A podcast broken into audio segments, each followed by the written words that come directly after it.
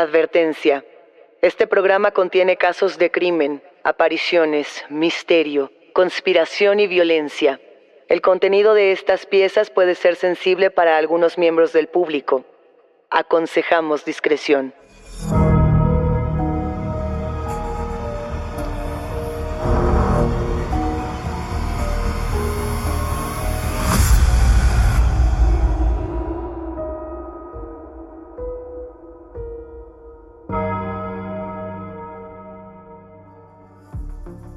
Saludos enigmáticos, bienvenidos, bienvenidas a esta conversación con nuestros especialistas en misterio.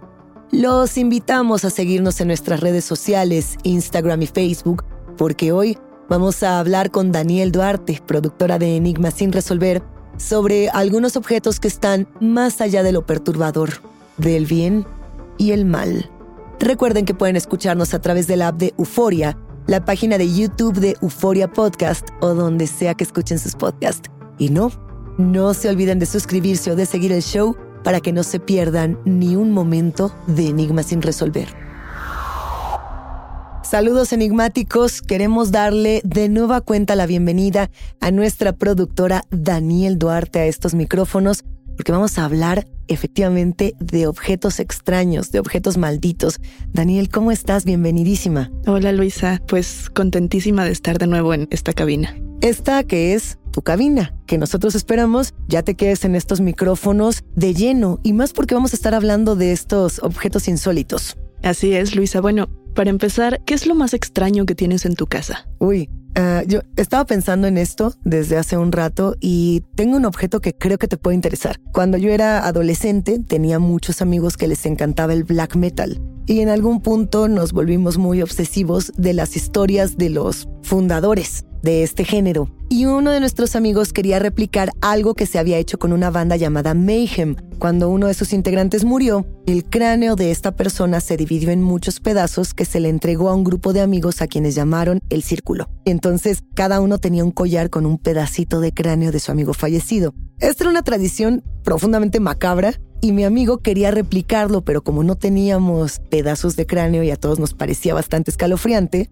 él se sacó sangre y la guardó en botecitos muy, muy pequeñitos que nos regaló a todos para que formáramos parte de este círculo de amigos. Y a mí de primer arrojo esto me pareció repugnante y sin embargo todavía conservo.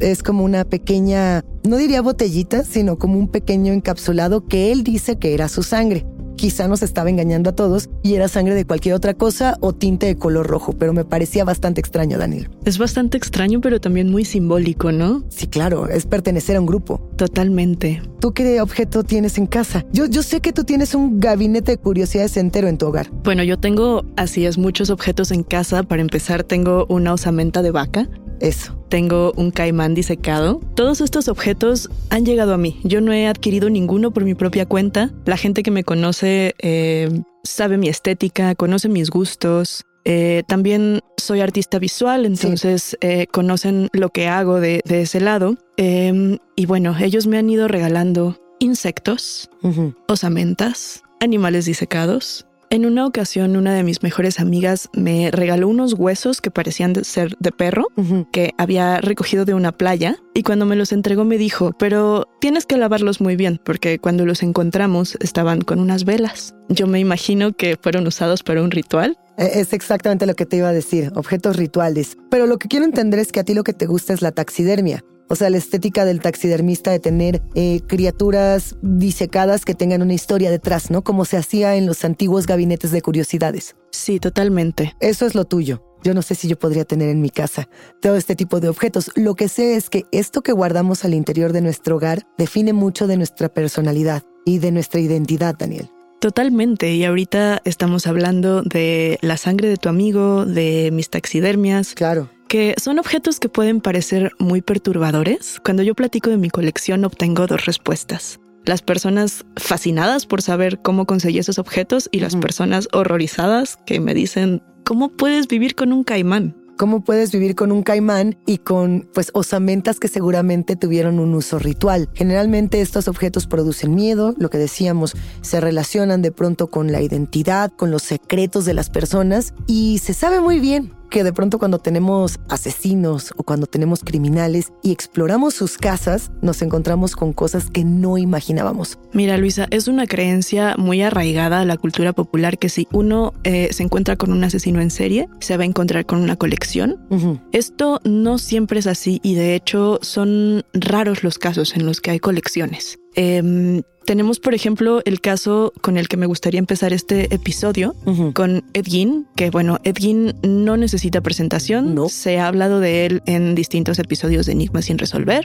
Es uno de los asesinos en serie y profanadores de tumbas más conocidos en Estados Unidos, más conocidos en el mundo entero, y su historia ha inspirado historias en la literatura, en el cine, en muchísimas disciplinas. Algo que siempre me ha llamado la atención de Ed Gein, Daniel, es que justamente conocemos mucho la historia de él como asesino, pero no tanto como coleccionista. El tema de que él exhumaba los cuerpos y hacía barbaridades con esos cuerpos, a mí me parecía todavía más macabro y más oscuro que la propia historia de estos crímenes que de pronto vemos en los distintos documentales. Estoy de acuerdo contigo, su historia como coleccionista a mí me parece bastante perturbadora y por lo mismo fascinante en 1957. De pronto ya todo mundo está hablando de Edgin, ya todo mundo quiere saber qué pasó y es cuando se descubre, ¿no? El tema de los cuerpos exhumados. Bueno, justo en este año comienza la investigación eh, por la desaparición de una persona llamada Bernice Warden, Ajá. un chico que había desaparecido el 17 de noviembre de ese año. Bueno, lo buscaron por cielo, mar y tierra y cuando por fin lo encontraron, o lo que quedaba de él, lo que encontraron fue un pellejo, como si fuera de un animal, colgado por los tobillos y con una preparación que parecía ser como para un trabajo artesanal. Entonces entran a casa de Edgin y se encuentran con toda clase de objetos trabajados con piel humana. Aquí entra una parte que nos puede conectar a otros episodios de Enigmas sin resolver, donde pareciera que la violencia que destaza o que genera eh, pellejos, como lo estás diciendo, es únicamente masculina. Y no es así. Hay muchas mujeres que trabajan en mataderos, que fue algo que abordamos en otros episodios, y que saben perfectamente cómo cortar la piel para hacer objetos a partir de personas, que pueden ser pieles, máscaras, mesas, yo que sé, Ed Gein era el amo, por ejemplo, de este tipo de, de tradiciones macabras que luego fueron representadas en Texas Chainsaw Massacre, ¿no? Y, y en otros filmes. Esto es muy extraño por dos frentes. En primer lugar, a mí me regresa esto que estás diciendo al episodio de Catherine Knight. Exactamente, la asesina del cuchillo. Totalmente, les recomiendo enigmáticos que lo visiten.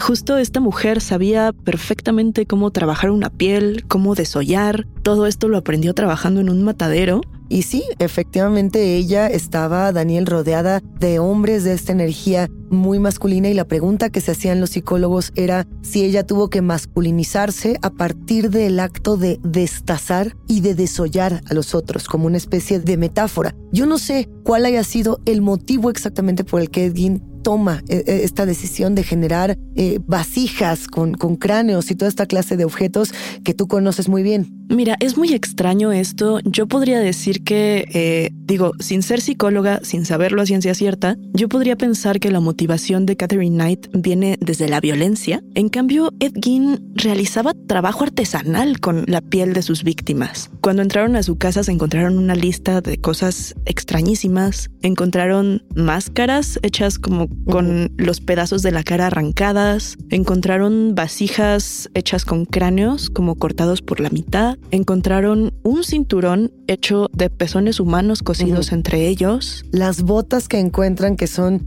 eh, botines para mujer eh, con, con una especie de, de tacón pequeñito. Esas son para mí las más perturbadoras porque está generando objetos que espera que otras personas puedan usar. Yo creo que los que a mí más me perturban son los muebles, los sillones, las lámparas. La lámpara que tiene una cara. Esta lámpara que alcanzamos a ver un rostro totalmente eh, cercenado hasta con el espacio para los ojos, que, que ahí es cuando uno dice, ok, la cosa con Ed Gein, como tú lo dices, puede ser artístico, como puede ser inclusive cínico. Es decir, yo hago con mis víctimas lo que quiero y deshumanizo tanto a las personas, tanto a mis víctimas, que para mí no son humanos, son pieles con las que puedo hacer cosas. Creo que diste en el clavo completamente con la palabra cinismo y aparte enigmáticos, si ustedes se dan un clavadito muy pequeño a internet, pueden encontrar las fotos de todos estos objetos. Que hay que decirlo, Daniel, por si fuera poco, en el momento en el que detienen a Edwin, no era como que él estuviera muy arrepentido, que dijera, no,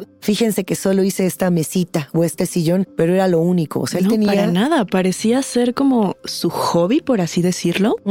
Eh, justamente como lo comentas, cuando lo aprendieron, encontraron debajo de su cama y en distintas partes de su casa cajas llenas de piel ya trabajada y de órganos sexuales ya trabajados que parecían estar listos para ser usados como material didáctico. Aquí nosotras con toda tranquilidad estábamos diciendo que teníamos en casa objetos de la taxidermia, eh, cráneos, que teníamos botellitas con sangre, pero Daniel, ¿tú tendrías una lámpara fabricada por Edwin en casa? O sea, por, por el hecho de pensar en esto como un objeto artístico, inclusive histórico, ¿tendrías unos botines realizados por Edwin? ¿Te los pondrías? Mira, definitivamente no, sin negar el valor histórico de estos objetos. Tengo que decir que yo sí los tendría. O sea, no, no me los pondría, pero si llega alguien y me ofrece estos objetos y puedo comprobar que son de la historia de Ed quizá los conservaría para evitar que se perdieran. No lo sé, es que no lo sé porque sí es muy polémico y, sí es un acto de ultraviolencia. Eh, hay, que, hay que preguntarse en, en ese sentido si los museos o los espacios que guardan estos objetos están conscientes de lo que eso implica. Pero eso nos metería en un debate mucho más grande que podría irse, por ejemplo, hasta tema de la Segunda Guerra Mundial. No respires. Regresamos a Enigmas sin resolver.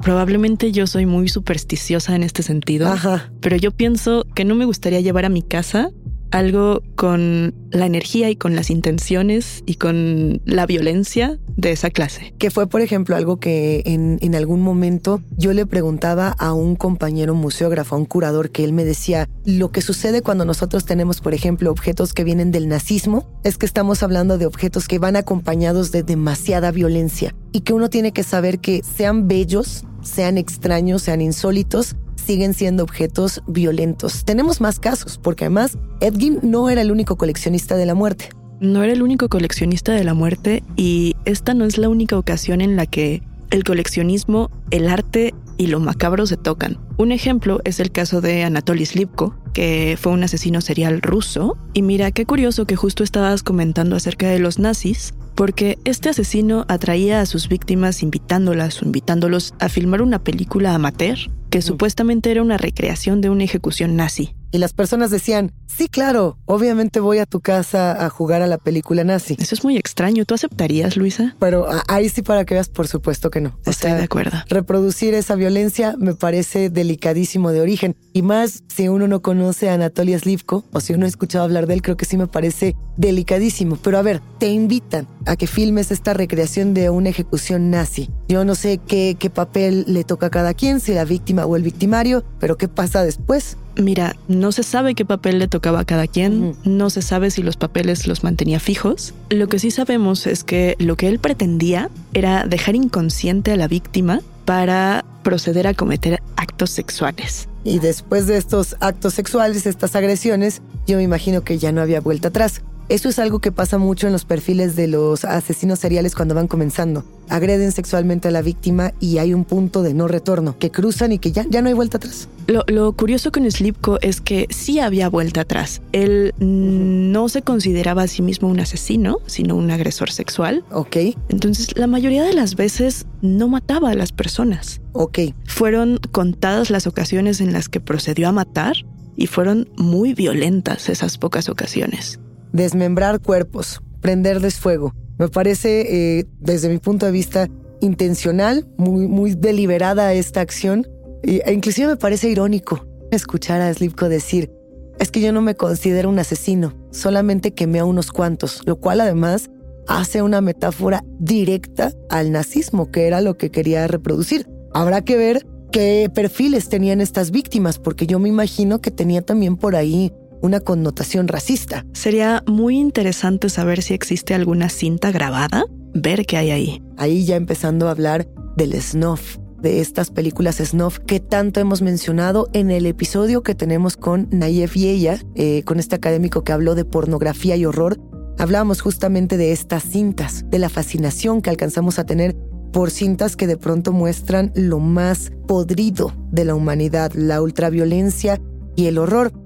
Que, justamente, Daniel, yo haría una brevísima pausa ahí para recordar lo que pasaba con Daisy's Destruction y con No Limits Fun. Y lo, lo comento porque te quiero contar una historia muy personal a los enigmáticos. Quiero platicarles algo que, que me pasó y que me parece fuertísimo. Cuando yo era mucho más joven, mucho, mucho, mucho, mucho, jovencita adolescente, eh, una amiga mía compró una película pirata. Así es, fuimos a, a un tianguis en la Ciudad de México, que es conocido como Tepito, donde vendían en ese momento, pues sí, discos con películas. Y recuerdo que compramos películas de acción. Queríamos ver películas de guerra. Eso era todo lo que queríamos ver. Y en una de las películas que compramos había una, una cinta o un disco que tenía en su interior una cinta pornográfica. Entonces nosotros teníamos morbo muy adolescente y decidimos verla para ver eh, de qué se trataba. Pero esta cinta era muy violenta, verdaderamente violenta y no nos pareció siquiera adecuado tener ese material. Nos asustó lo que estábamos viendo. Era un tema de una agresión eh, sexual que podía ser actuada o no, pero no nos pareció agradable. Y esta cinta tenía un, una especie de logo. La casa productora se llamaba No Limits Fun. Al poco tiempo de eso comienza a circular en, redes sociales, en línea, que existe una cinta maldita, una cinta que nadie puede ver, que se llama Daisy's Destruction, que es una cinta donde al parecer agreden y destruyen la vida de una joven, de una niña, de hecho, ese es el tema de, de esa cinta. Yo no caí en cuenta hasta muchos años después que esta cinta, la de Daisy's Destruction, pertenecía también a No Limits Fun. Y esto me pareció avasallador porque yo pensaba que se trataba de una leyenda urbana y en los últimos años eh, esta persona, quien era el productor, el director de esta empresa de snuff, de cine snuff, fue detenido por las autoridades estadounidenses. Si no me equivoco, lo encontraron en un país oriental, distante, donde él estaba escondido. Y vaya, pues al final del día, algo que parecía una leyenda urbana algo que parecía un objeto maldito no lo era. Eran cintas reales de ultraviolencia, cosas que sí se guardan. Yo no sé si Anatoly Slivko tuviera eh, conservada, conservara de alguna manera estas cintas. No lo tengo claro, pero tampoco creo que fuera irracional. No creo que, no creo que fuera tan difícil si es que existe. Qué duro esto que comentas, Luisa, que justamente fue. Eh, yo, yo recuerdo esta noticia y. Claro. Qué perturbador. Totalmente perturbador, porque además eh, todos los internautas leíamos esta historia y pensábamos que era algo que simplemente nos hacía ir a buscar el lado oscuro del Internet. Como que decíamos, hay que, hay que seguir rascando, hay que buscar un poquito a ver qué nos encontramos en la Deep Web, etc. Y de pronto nos dimos cuenta de que eso que no queríamos encontrar era real. Pero bueno, eso es con, con las cintas Snuff. Y con Anatoly Slipko yo me imagino que había objetos que, nos helaban la sangre. Mira, eh, partiendo del snob, justo ahí comienza la colección maldita de Slipko. Él guardaba las cintas que grababa, guardaba fotografías de las agresiones sexuales y también de los desmembramientos y de los cuerpos ardiendo en llamas. De hecho, me gustaría trazar aquí un recorrido de la casa. Entraron y lo primero que encontraron fue un pequeño kit de tortura. Contenía hachas, cuchillos, eh, toda clase de objetos punzocortantes y más tarde él en sus juicios reveló que era una colección fetichista fetiche, de la fascinación, de lo que nos atrae, incluso nos da esta suerte de, de, pulsión sexual. Hay personas, hay que decirlo, que sienten excitación al estar frente a cuchillos, por ejemplo. Eso no quiere decir que respondan a esos impulsos, solamente que existen que considerando la violencia de los crímenes de las matanzas que sí cometió Slipko, yo me imagino que probablemente tenían otro uso estos cuchillos. Seguramente, seguramente que no era lo único que había. Si caminamos un poquito más en la vivienda, podemos encontrar objetos pequeños como llaveros, aretes, dijes, que estaban hechos con la carne, los huesos y los dientes de las víctimas. Los dijes y los aretes, arete de dientes, arete de de ojos, etc. Y esto no es ni de cerquita lo más perturbador porque bajando unas escaleras que estaban al fondo encontraron un cuarto cerrado con llave y cuando lograron abrirlo se dieron cuenta que era un cuarto oscuro para producir fotografía donde tenía todos sus materiales para revelar y ampliar, fotografías de sus actos violentos. Que este sería el momento perfecto para dar un salto, Daniel, y hablar de Albert Fish, el abuelito caníbal. Creo que, que viene a cuento con todo lo que estamos abordando y sobre todo pensando en estos perfiles tan extraños como el del afamado vampiro de Brooklyn. El vampiro de Brooklyn, el hombre gris, el abuelito caníbal. Albert Fish es otro de esos asesinos que yo creo que no necesitan presentación porque se vuelven legendarios, se vuelven toda una figura del crimen. Este yo creo que era uno de mis asesinos seriales, quiero decir favoritos, porque no creo que sea justo decir que hay asesinos seriales favoritos, estaríamos dañando a las víctimas, pero sí uno de los que me interesa más analizar, pensando sobre todo en la, en la historia y en el perfil, ¿no? Una persona que sufrió tantos abusos y que eventualmente dijo, yo me voy a transformar en ello. Siento que la figura de Albert Fish sirvió mucho para trabajar los perfiles de los asesinos seriales hacia adelante, como para analizarlos y formar un molde. Estoy de acuerdo contigo, creo que marcó un precedente. Eso. Este fue un niño que fue abandonado, que pasó la mayor parte de su infancia en un orfanato donde, como lo comentas, fue objeto de bullying muy fuerte, de maltrato físico, psicológico. Y todos estos datos ya nos ayudan a ponernos un poco en contexto de qué clase de persona, qué clase de perfil tenemos enfrente. Algo que caracterizaba a Albert Fish o lo diferenciaba de otros asesinos es que él no tenía un grupo demográfico claro, ¿no? No era como Pogo que decía yo me voy por los niños o no era como,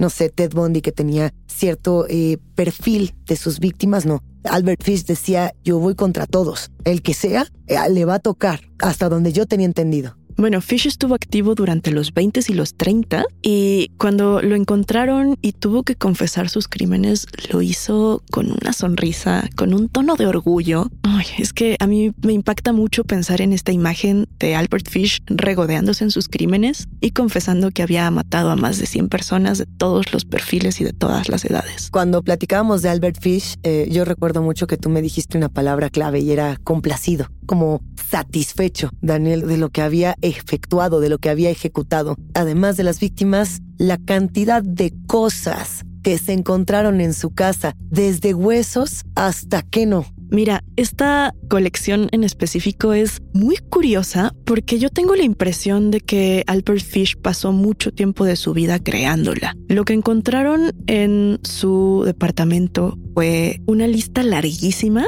de objetos tallados en hueso. Encontraron palas, cucharones, casi toda una vajilla de cocina, agujas para coser de distintos calibres, que esto yo pienso, ¿cómo pasaba tanto tiempo tallando un hueso hasta volverlo una aguja? Que, las agujas para coser, digamos, son un poco más, más gruesas. Para los enigmáticos más jóvenes que quizá nunca hayan visto estas agujas de tejer o de coser, son un poquito más gruesas, pero, pero aún así, es decir, es avasallador. Que yo tengo una impresión con Albert Fish, que es algo que también siento que marcó el arquetipo del asesino serial, y es el tema de la vanidad.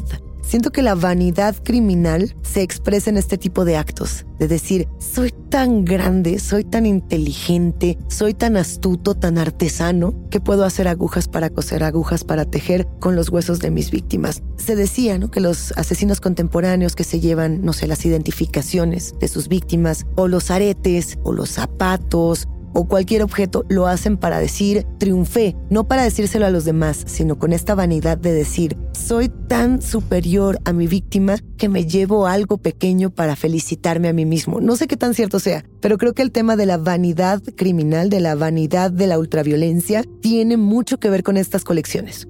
Mira, yo creo que es súper atinado y también súper fuerte esto que acabas de comentar, porque sí, la creencia popular, como les comentaba antes, dice, bueno, si eres un asesino, te llevas cosas. Sí. Pero fabricar cosas, a mí me gusta regresar a esta clase de asesinos porque creo que nos pone enfrente una reflexión que hay que hacer, que es, estas personas coleccionaban a sus víctimas. Ajá. Nosotros, ¿qué hacemos con eso? Muchos artistas se han inspirado en el trabajo de estos asesinos para crear su propia obra. Y creo que eso es muy fuerte y es un reflejo impresionante de la sociedad y del humano. Bueno, muchos artistas toman esto para hacer sus obras y muchos de nosotros lo tomamos para hacer podcast, por ejemplo. O sea, todos estamos jugando en este juego del fetiche, del anhelo por esa violencia que finalmente si se queda en la ficción, si se queda en el objeto, si se queda en la observación, es una manera de paliar la realidad. Por eso luego dicen que muchas personas consumen este tipo de contenidos en línea, en cine,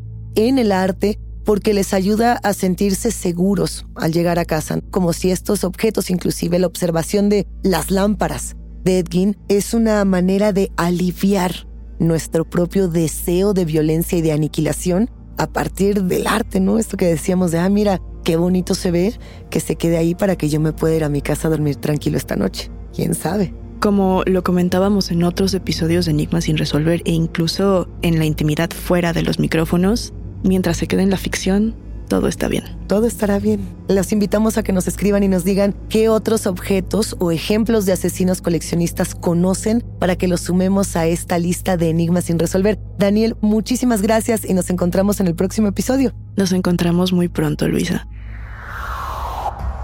Enigmáticos, la conversación con nuestros especialistas en misterio ha terminado. Pero siempre hay otra grieta que investigar junto con ustedes. No se olviden de seguirnos en nuestras redes sociales. Nos encuentran a través de Instagram y Facebook. Soy Luisa Iglesias y ha sido un macabro placer compartir con los enigmáticos. Recuerden que pueden escucharnos en la app de Euforia, la página de YouTube de Euforia Podcast o donde sea que escuchen podcast. Denle follow o suscríbanse al show en donde sea que nos escuchen y así no se pierden ni un momento de enigmas sin resolver.